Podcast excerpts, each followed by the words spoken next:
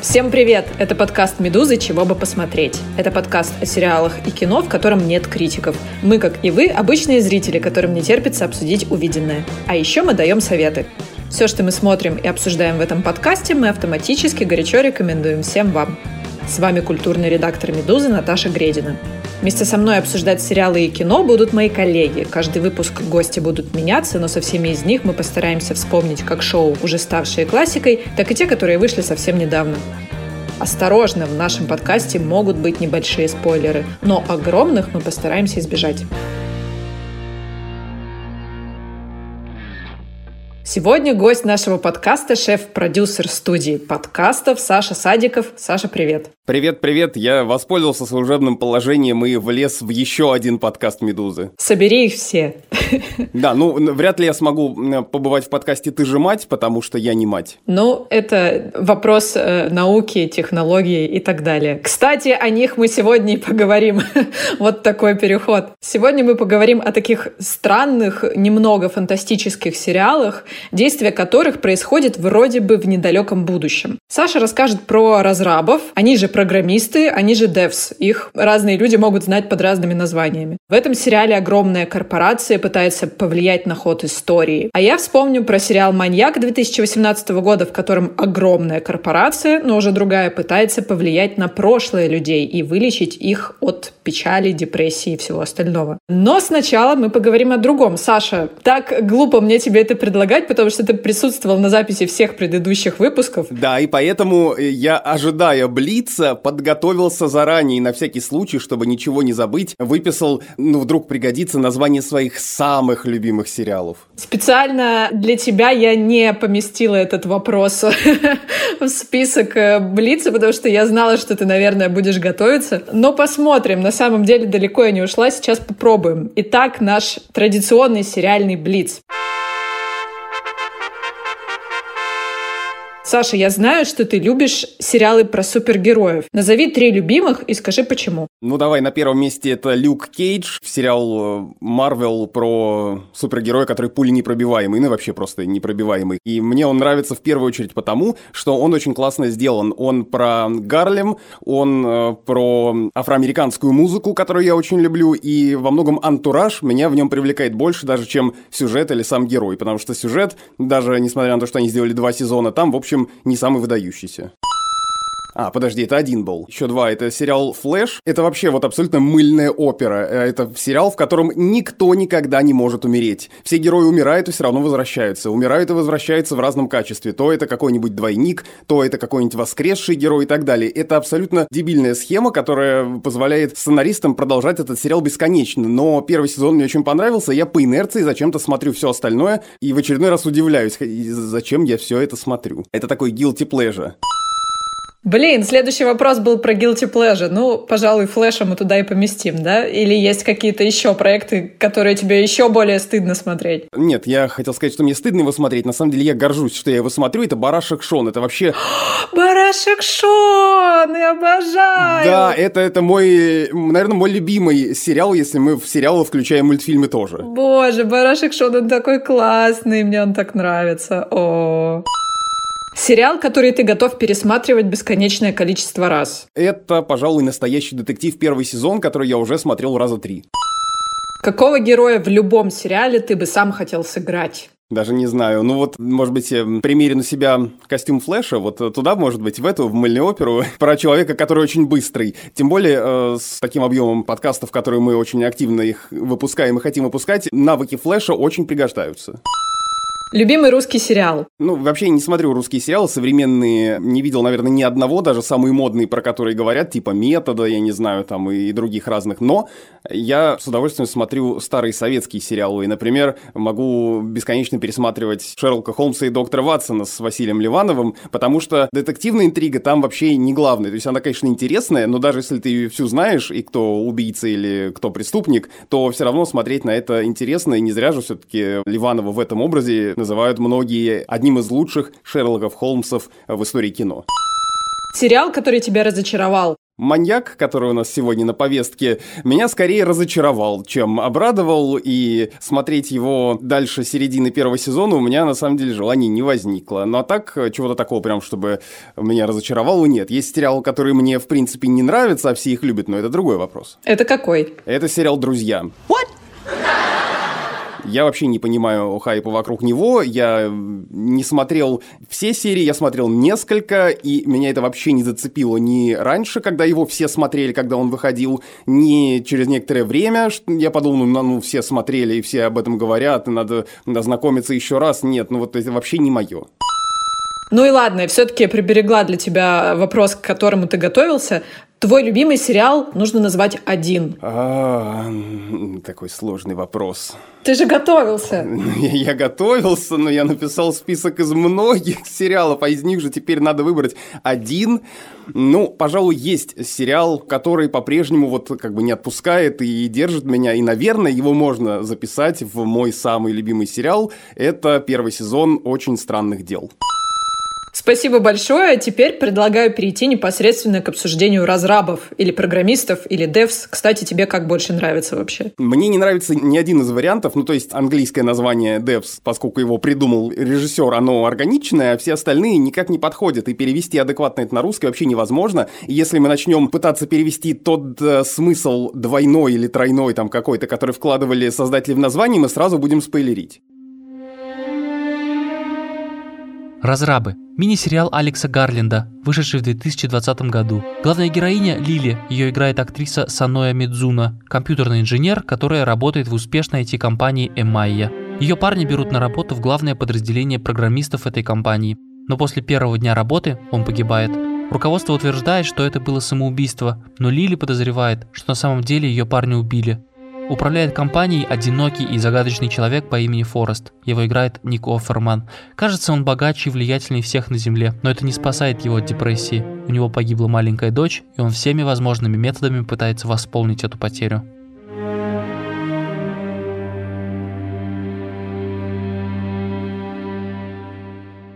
Ну, рассказывай, чем тебя так впечатлила эта история? Честно признаюсь, меня она не сильно зажгла, хотя я знаю, что многих очень увлек этот сериал, и вокруг него снова строятся теории, то, что мы так очень сильно любим в этом подкасте. И мне кажется, что у этого сериала есть все шансы, чтобы вот стать образцом в нише вот этой вот фантастики, истории о ближайшем будущем. Но мне как-то много вопросов к нему осталось. Расскажи, за что ты его полюбил. На самом деле у меня тоже к нему много вопросов. Особенно эти вопросы возникли в конце, когда я досмотрел последнюю серию, и куча в интернете есть статей на тему 250 тысяч версий финала этого сериала сериала, почему там произошло то, что произошло.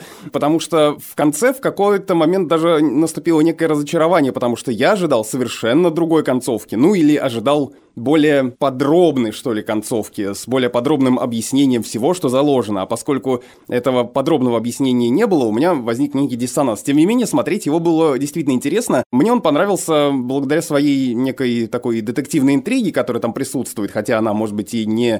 То есть она является завязкой сюжета, но она не является главным, о чем этот сериал. И мне понравилось вот это сочетание, что делает этот сериал именно научной фантастикой, когда есть некая научная теория, которую режиссер, сценарист или другие создатели пытаются ввинтить в какой-то новый сюжет и сделать э, какое-то новое высказывание на известную философскую проблему. И вот эта вот заявка на вот это высказывание, как мне кажется, и есть главное, что меня зацепило и что многих удерживало на протяжении всего сериала, и то, за что его сейчас сейчас некоторые начинают называть культовым, хотя я уверен, что таким он никогда не станет. Я думаю, в этом месте стоит проговорить, о чем мы говорим, о какой теории идет речь. Создатель корпорации Майя, которого играет э, актер Ник Оферман, вы можете помнить его по сериалу «Парки и зоны отдыха», он пытается развить идею детерминизма, а проще говоря, идею о том, что все предопределено. И это такой антиэффект бабочки. То есть, что бы ты ни делал в данный момент, в любом случае, через какое-то время ты придешь э, в ту точку, в которую ты должен прийти, и никак свою жизнь ты не можешь поменять. Смысл в этом, насколько я понимаю. Ну, как ты думаешь, это Стив Джобс или это кто-то другой? Вот кто этот человек? Кого нам показывают? Мне кажется, что это просто некий современный абстрактный вот такой человек, который э, стоит во главе какой-то высокотехнологичной корпорации, потому что таких людей на самом деле сейчас много. То есть это может быть условно и Билл Гейтс, это может быть и Стив Джобс, это может быть и, я не знаю, Павел Дуров, может быть кто угодно. Еще один важный момент, это вторая причина, это актриса, которая исполнила главную роль, британская актриса японского происхождения по имени Саноэ Мидзуна. Ну, во-первых, в этом сериале я и верю, хотя, с другой стороны, никакой, наверное, выдающейся игры э, в этой роли не требуется, да, и, во-вторых, во всех фильмах, которые я с ней видел, а это, кстати, и «Маньяк» тоже, которого мы сегодня еще обсудим, во всех фильмах она очень разная, и это, по-моему, очень круто, потому что она не стала еще, по крайней мере, заложницей какого-то одного образа. Ну, насчет игры у нее там очень очень резкие перепады между вот этой э, холодной манерой девушки, которая может перемножать в уме пятизначные числа, и вот она вся такая, вся про интеллект. И тут же она может впасть в какую-то совершенно страшную истерику. Там есть какие-то сцены в первых эпизодах, когда она узнает как раз о смерти того героя, о котором ты сказал. Она прямо заходится в каком-то рыдании. Мне она напомнила героиню из «Сияния». Помнишь этот знаменитый кадр, когда Джек Николсон рубит топором дверь? Дверь, и его жена сидит за дверью, и у нее, на, на ее лице ужас. Вот она играет примерно то же. Мне это понравилось, да. Тут я с тобой соглашусь. Ну и самое главное, наверное, почему я стал смотреть этот сериал и почему он мне понравился, потому что это сериал Алекса Гарленда, и за его проектами мне очень интересно наблюдать. То есть он часто как будто пытается сказать больше, чем может, пытается какую-то такую философскую основу натянуть туда, где ее, может быть, даже и нет, и безуспешно пытается стать новым Тарковским, у него это не получается, вот, но тем не менее попытки его в целом мне нравятся, то есть он в этих своих научно-фантастических фильмах и сериалах всегда пытается вот эту генеральную идею попробовать попробовать, а что будет если, да? Не просто дать экшен и там страху нагнать. Вот этот подход мне нравится. С другой стороны, у, у него есть и недостаток, что там почти нет никаких шуток и иронии, все с серьезными минами, конкретно сериал Devs, а вот другие его проекты, допустим, фильм, с которым он стал известен как режиссер, это фильм «Из машины», это вот, можно сказать, минимальная версия разрабов, где тоже есть некий уникальный разработчик, э, глава какой-то большой компании, которую нам даже не показывают, он сидит отшельником и строит андроидов, и главный герой герой, который приезжает к нему учиться, он, значит, с этими андроидами взаимодействует и пытается понять, насколько они достигли уровня человека. И вот там, например, есть очень прекрасная ироничная сцена с танцем этого разработчика и Сануи Мидзуна, который играет там андроида. А еще в разрабах, мне кажется, классный бонус, это уже не какая-то причина, а просто такой бонус. Там есть русские. Они не клюквенные и не карикатурные. Ну, насчет не карикатурных не знаю, не знаю. Ну вот я не знаю, я совсем вот такой неискушенный зритель, я всегда всегда из тех, кто рад обманываться, потому что вот этот вот парень главной героини, убийство которого и становится завязкой, его играет американский актер Карл Глусман, кстати, муж Зои Кравец, но я его до этого нигде не видел. И я всю первую серию, пока титры не пошли, я не прочитал фамилию актера, искренне думал, ну вот какого они хорошего русского актера нашли, точно наши, по-английски почти без акцента говорит, думал я. Про Гарленда ты так быстро говорил, я не успела вставить. Мне кажется, важно проговорить, что он еще автор романа «Пляж», по которому снят знаменитый фильм с Ди Каприо. Да, он же соратник Дэнни Бойла. Да, да. И вообще-то он снял «Аннигиляцию», вокруг которой тоже уже есть большое фан-сообщество. Я не отношу себя к нему, но примерно понимаю, за что его любят. Ну вот про «Аннигиляцию» как раз говорили, что это типа новый «Солярис», там вообще не новый, не «Солярис», там ничего такого нет, и меня этот фильм скорее разочаровал, хотя я его посмотрел с удовольствием, потому что я хотел посмотреть, что еще снял Алекс Гарланд. А на самом деле он, как режиссер, только три проекта сделал это вот как раз из машины, аннигиляцию с Натали Портман и вот этот вот сериал «Разрабы». Да, и еще он сценарист фильма «28 дней спустя», если вы помните, был такой фильм. Да, это про зомби. Мне очень нравится этот фильм. Э, я зачем-то посмотрел сиквел, лучше бы я этого не делал, а первый фильм прям восхитительный. Ну вот ты тоже пыталась смотреть разрабов, но ты как-то, я смотрю, не вдохновилась. Я посмотрела не все, я посмотрела половину. И, честно сказать, не уверена, что буду досматривать до конца. Мне было скучно. Признаюсь честно, мне было скучно. Мне показалось, что основная завязка этого сюжета, она очень понятна. То есть, несмотря на весь этот якобы сложный антураж, вот всю эту философию и то, что они программисты, на самом деле это сюжет, который расскажен уже много-много раз. Можем ли мы повлиять на свою жизнь, можем ли мы исправить ошибки прошлого, можем ли мы какие-то сделать изменения во времени. Тот же эффект бабочки был об этом, «Петля времени» был такой фильм. Да, в общем, их куча, «Назад в будущее» и так далее. И все это я уже где-то видела, и с учетом неспешности действия и таких довольно медленных диалогов меня как-то вот не зацепило. Я примерно поняла, о чем мораль этого сериала в самом начале, но, может быть, я не права, видишь, я не досмотрела. Ну, ты знаешь, мне кажется, что ты права, но в том числе, почему еще можно было бы смотреть этот сериал, но это только если тебе нравится эта эстетика. Мне просто приятно было на эту картинку смотреть. Именно на то, как медленно вот это все действие разворачивается, как кто-то куда-то пошел, как красиво пролетает камера над этими какими-то лабораториями, как... То есть, ну, это просто мир, в котором мне было интересно находиться 8 серий, которые я даже, может быть, не всегда ради раскрытия философской идеи смотрел просто как э, некий, как вот смотрят, я не знаю, по телевизору включают водопад там, например. так и тут.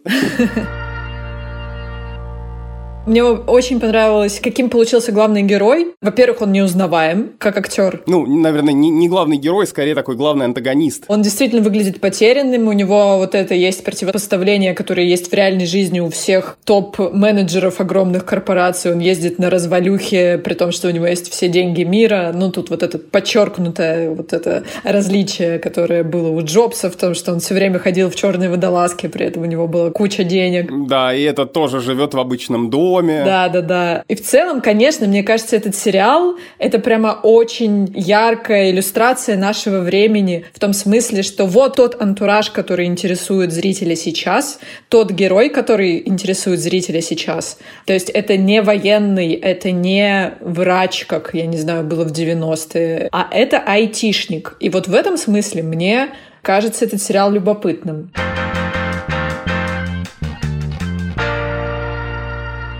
Обсуждение фантастических сериалов продолжим через минуту, а сейчас о партнере этого эпизода. Новый внедорожник Mercedes-Benz GLB – это универсальный автомобиль для вас и ваших близких – Просторный салон, где могут с комфортом ехать 7 человек. Вместительное багажное отделение, которое открывается бесконтактно. Датчик под задним бампером реагирует на ваше движение ногой. Это удобно, когда вы возвращаетесь из магазина с тяжелыми покупками или когда дверь багажника открыта, а руки заняты. Кроме того, в автомобиле установлена мультимедийная система MBUX, которая поможет включить вашу любимую радиостанцию, поменять стиль передней панели, настроить кондиционер или подогрев сидений, и все это буквально одним касанием сенсорного экрана. И еще, управляйте автомобилем дистанционно с помощью мобильного приложения. Можно запускать двигатель прямо с телефона, чтобы охладить или прогреть салон. А если вы забыли, где припарковались, приложение покажет путь к вашему автомобилю. Полную информацию о внедорожнике Mercedes-Benz GLB читайте на сайте нашего партнера. Ссылку вы найдете в описании этого эпизода на Медузе. Ну что, а сейчас я предлагаю перейти к следующему шоу, и мы обсудим сериал «Маньяк». «Маньяк» — сериал Кэрри Фукунаги, вышедший в 2018 году. Это ремейк одноименного норвежского сериала. Главные роли в американской версии сыграли голливудские звезды Джона Хилл и Эмма Стоун, их персонажи – незнакомцы, которые решили принять участие в испытании нового лекарства. Создатели препарата обещают вылечить человека от моральных травм. Героиня Стоун хочет больше не зацикливаться над разрушенными отношениями в семье, а герой Хилла переживает из-за поставленной ему еще в детстве шизофрении. Однако во время испытаний что-то идет не так, и фантазии героев, в которые они должны были погрузиться во время лечения, сливаются в единый мир, что ведет к непоправимым последствиям. Прежде чем я перейду к своим причинам, давай поговорим о тебе. Давай поговорим о том, почему тебе не понравился «Маньяк», помимо того, что ты сказал, что тебе было скучно, да? Расскажи, как ты его вообще смотрел. Я его, честно, начал смотреть, потому что мы решили поговорить про эти сериалы. Я несколько раз до этого смотрел трейлер, и мне трейлер очень нравился. Я думаю, ну, сейчас я сяду и посмотрю, сяду и посмотрю. Но что-то все откладывал. И, наконец-то, я сел и начал смотреть, и чуть не заснул. Ну, то есть, когда я понял где-то к серии к третьей, к четвертой, в чем, собственно, фишка, и что они хотят нам сказать, и как, я подумал, почему нельзя было это сделать раньше? Ну, то есть, зачем нам про каждого из двух главных героев рассказывать по целой серии, да еще и так медленно? и что ты не понимаешь, к чему же все это ведет. То есть мне скорее не понравилось, во-первых, как медленно это все разворачивается, хотя разрабы тоже медленные, да? Ну вот не знаю. И, может быть, потому что я не до конца понимал, чего ожидать. То есть, с одной стороны, я думал, это может быть какая-то комедия, что ли, или какая-то сатира, а это явной сатирой мне не показалось. С другой стороны, я думал, что, может быть, это наоборот что-то серьезное с каким-то остро закрученным сюжетом. Нет, этого я тоже там не увидел. Но вот когда в середине, в третьей, по-моему, уже серии или в какой начинается, как бы я это назвал, такие скетчи с переодеваниями, когда главные герои попадают в разные истории ситуации, вот это смотреть интересно, хотя каждая из этих историй мне тоже кажется сильно затянутой. Но вот это уже прям вот то, э, что меня и привлекло, когда я несчастные пять серий осилил. Слушай, а тебе казалось, что это комедия, потому что там был Джона Хилл? Или почему-то еще? Нет, нет, потому что трейлер на это намекал. То есть все было какое-то очень неестественное, ну, не натуральное. Какой-то... То есть все декорации, они были какие-то слишком вычурные. Вот эти вот суперкомпьютер этот, эти странно одетые исследователи и та же Саноэ Мидзуна в этом, я не знаю, парик это или натуральные ее волосы были, постоянно курящие, но это явно какой-то ироничный или даже сатирический образ. А при этом каких-то шуток там э, я не услышал. Помнишь, там в первой серии было видео, когда они приходят в эту корпорацию на тестирование, им показывают обучающее видео, но оно же очень нелепое, оно же очень смешное. Вот оно, да, действительно было очень смешное, очень нелепое, и вот это мне прям понравилось. Все такая пародия на пародию, я бы даже так сказал. Все остальное вот кажется как будто очень серьезным, и мы, я не понимаю, с какой миной это надо смотреть, серьезный или наоборот ожидать какой-то вот э, веселости. Это очень хороший момент, который ты подметил. На самом деле в этом сериале действительно есть такая проблема, но я бы не назвала ее проблемой. Эта смена тона, она происходит там постоянно, особенно ближе к концу. Если вначале этот сериал больше похож на какую-то драму, нам показывают действительно в первых эпизодах двух героев. Их играет Джона Хилл и Эмма Стоун. У каждого из них есть какая-то травма в прошлом, и мы видим, что дела у них идут не очень. И вот они попадают в логово этой корпорации, которая собирает пытается тестировать новое лекарство на людях, у которых есть какие-то психологические травмы, и ты понимаешь, что они не от хорошей жизни сюда попали, и все такое. И вдруг в этот момент жанр меняется, тебе показывают этот идиотский ролик с испытателями, совершенно такой, знаешь, это пародия. В Лосте были такие ролики, они находили на подземных станциях всякие обучающие такие видео. Это вот стопроцентно пародия на них. Потом снова начинается вот этот мрачный футуристический сериал, После чего герои погружаются в свои воспоминания там в ходе этой терапии, и там начинается совершенный какой-то фарс, то, о чем ты говорил, комедия, водевиль с переодеванием, с париками, и ты вообще не понимаешь, как это воспринимать. Но для меня это было скорее чем-то вроде освежающего душа, честно говоря. Это не спутало мои мысли, мне как раз от этого было интересно наблюдать, хотя, честно говоря, драматическая часть мне нравилась больше, чем комедийная. То есть все-таки надо досмотреть, да? Вот ты так говоришь, я думаю, может быть, зря я бросил. Вот я сейчас мы закончим запись, я пойду досматривать. Ну, пойди, пойди. Я, кстати, хочу его пересмотреть, потому что, по-моему, он этого прям достоин. Ну, то есть я бы потратила в два раза больше времени на него. Ну вот мы сейчас с тобой очень много рассуждали, может быть, несколько хаотично про сериал «Маньяк», но вот если ты бы выделила свои там несколько пунктов, несколько причин, почему все-таки стоит его посмотреть, и я послушаю их сейчас, и еще больше буду убежден в том, что придется идти и смотреть. Мне нравится сам мир, в котором происходит действие маньяка. Если ты обратил внимание, там нет определенных маркеров. То ли действие происходит в недалеком будущем, то ли в наши дни, но в какой-то параллельной вселенной. Слушай, вот это классно, это очень классная, мне кажется, штука. Я обратил на нее внимание сразу, и вот, пожалуй, это единственное, что безоговорочно мне понравилось. То есть вот этот мир, потому что там, с одной стороны, какие-то роботы и высокие технологии, но они сделаны так, как будто они уже рассыпаются им сто лет, и это, не знаю, Запорожец, но летает. Да-да-да. Вроде бы мода та же. Ты смотришь на Эму Стоун, у нее такие модненькие очечки, плащик, там, как у тебя, все нормально. Но при этом в этом мире, например, нет интернета. Если ты помнишь, в одном из первых эпизодов чтобы найти человека, она приходит к какому-то подпольщику, который работает в в прачечной и просит за деньги у него погуглить в компьютере. У него есть компьютер, в котором он может какую-то информацию найти. В этом мире весь вот э, дизайн ноутбуков, компьютеров и всех остальных гаджетов, он как будто бы застрял в 80-х. Интерфейсы такие же, вот эти большие зеленые мигающие буквы. Все, что мы видели, не знаю, в Терминаторе, наверное, или где-то еще, но вот как-то сам дизайн совершенно устаревший. При этом по улице ездит буквально робот из мультика Валли. Если помните, там был такой маленький робот, который все убирал. Вот в «Маньяке» есть робот, который убирает за собаками какашки. При этом самих собак не видно на улицах. Главная героиня теряет собаку в самом начале.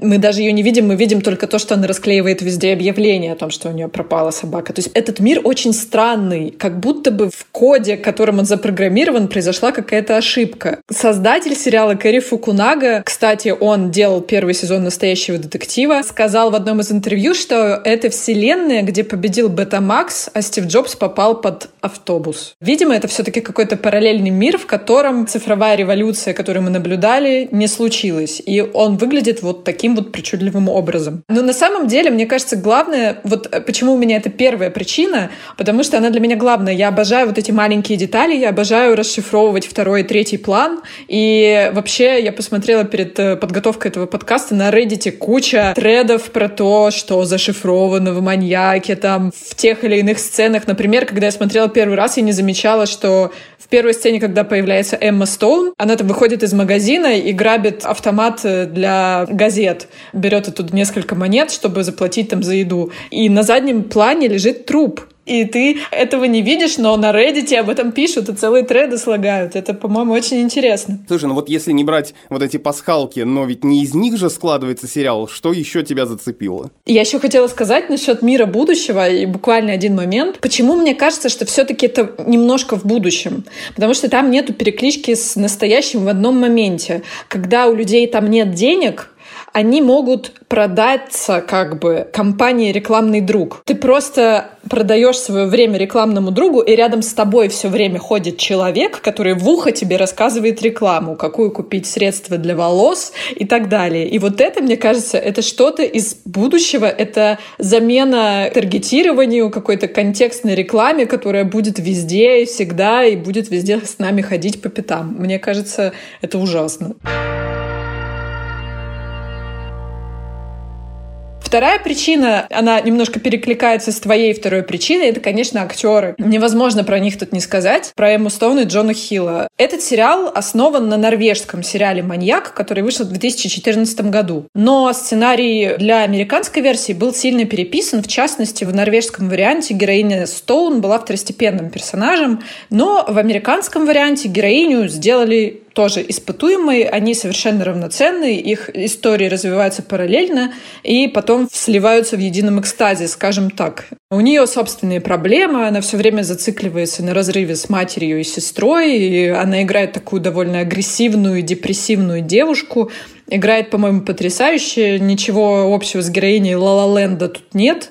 Она постоянно курит, ругается, может, э, как говорится, и послать. Очень милая девушка. Я ее просто очень люблю, честно говоря. Может быть, я выдаю желаемое за действительное, но если вы любите Эмму Стоун, смотрите обязательно. Она, кстати, один из исполнительных продюсеров этого сериала. И еще я хотела сказать про Джону Хилла. Это, конечно, такой плохой тон начинать с внешности, но здесь это настолько сильно бросается в глаза, что не сказать об этом невозможно. Он комедийный актер, и он к этому проекту, я думаю, что не специально к нему, но именно в это время перед его съемками он очень сильно экстремально похудел. И это был уже второй раз в истории. Первый раз он худел в 2011 на 20 килограмм, а тут вроде как еще сильнее похудел. И честно признаюсь, когда я первый раз увидела трейлер, меня это поразило так сильно. Он вообще другой человек в этом сериале. Он вырвался из своего амплуа благодаря этому. Очень, конечно, жаль, что приходится делать что-то с собой, чтобы играть какие-то драматические роли, которых там ты мечтаешь, что не, ты не можешь играть их в той форме, в которой тебе удобно,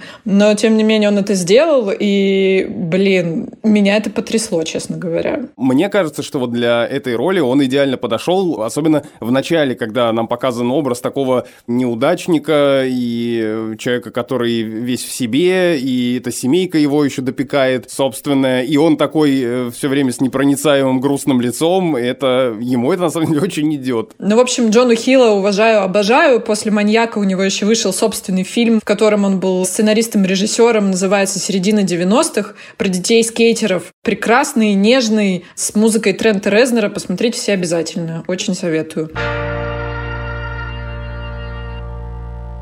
Ну и главное, что есть на самом деле в этом сериале, это все-таки разговор о наших травмах, да, то, чем занимаются люди, собственно, на этих испытаниях. Они пытаются пережить какие-то события, которые не могут пережить, и у каждого из нас есть подобный какой-то травматичный опыт. Сами испытания подразумевают эти переживания. Они предполагают, что герой будет выпивать три таблетки, и с каждой новой таблеткой он будет выходить на новый уровень борьбы с этой проблемой. И каждое вот это погружение в прошлое снято в другом жанре. Мы видим героев, которые то сидят на заседании ООН в своих фантазиях, то они на светской вечеринке, то они герои фэнтези-саги. В общем, полный бред. И вот в этом моменте как раз начинается комедия, которую мы так по-разному с тобой воспринимаем.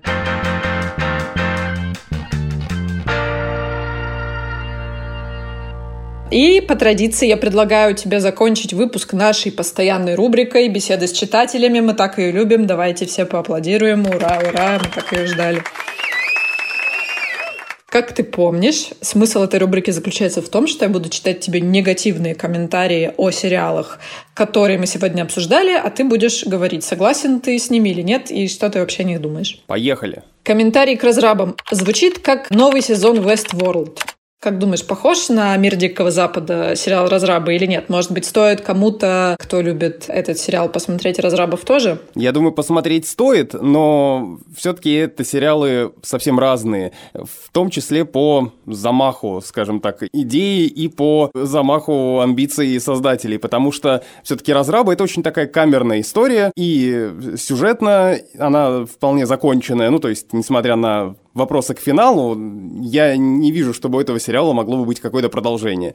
А «Мир Дикого Запада» — это попытка сделать, ну, правда, целый мир огромный, в котором много чего происходит, в котором 250 разных планов и подпланов, разных ракурсов, куча разных героев, каждый со своей какой-то особой историей, на каждого можно посмотреть по-разному, то есть такой замах, типа, научно-фантастическая «Игра престолов», хотя, как мне кажется, этот замах не оправдался. Ну, то есть это сериалы и тот, и другой с интересом интересным миром, который будет интересно посмотреть, и фанату разрабов понравится, скорее всего, «Мир Дикого Запада» и наоборот, но при этом это совершенно разные сериалы. И ровно такой же комментарий, но про маньяка.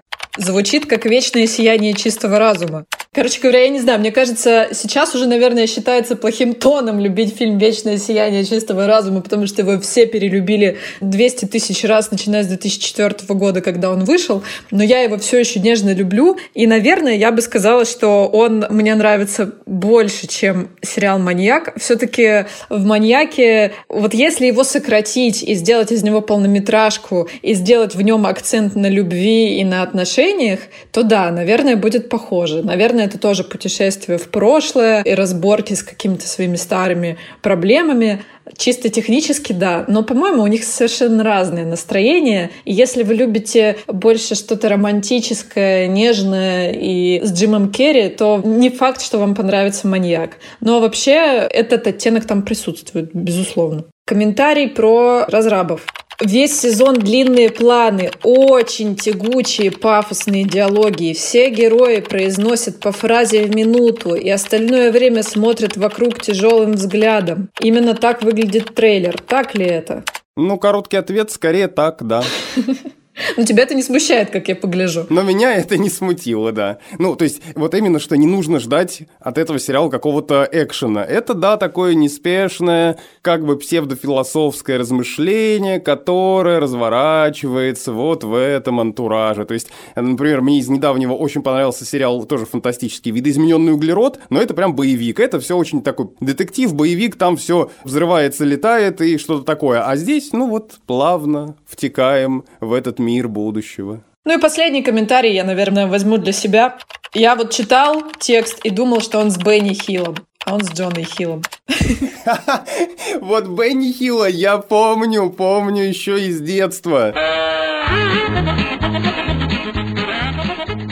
Саша, побежали из выпуска прочь. С вами был подкаст «Чего бы посмотреть». Подписывайтесь на нас, ставьте лайки. Мы есть на всех основных платформах. Apple Podcasts, Google Podcasts, CastBox, Spotify, который недавно наконец-то запустился в России, а также на Яндекс Музыке. Слушайте этот и другие подкасты «Медузы». Если сериалов вам мало, послушайте подкаст про кино. Его ведет кинокритик Антон Долин. Он рассказывает о великих фильмах и режиссерах 20 века. Подкаст называется «История кино». Обязательно пишите нам письма, спрашивайте в них о ваших любимых сериалах, рассказывайте свои истории, связанные с этими сериалами, и предлагайте, чего бы посмотреть. Присылайте письма на почту подкаст собакамедуза.io с пометкой «Чего бы посмотреть». До следующего выпуска!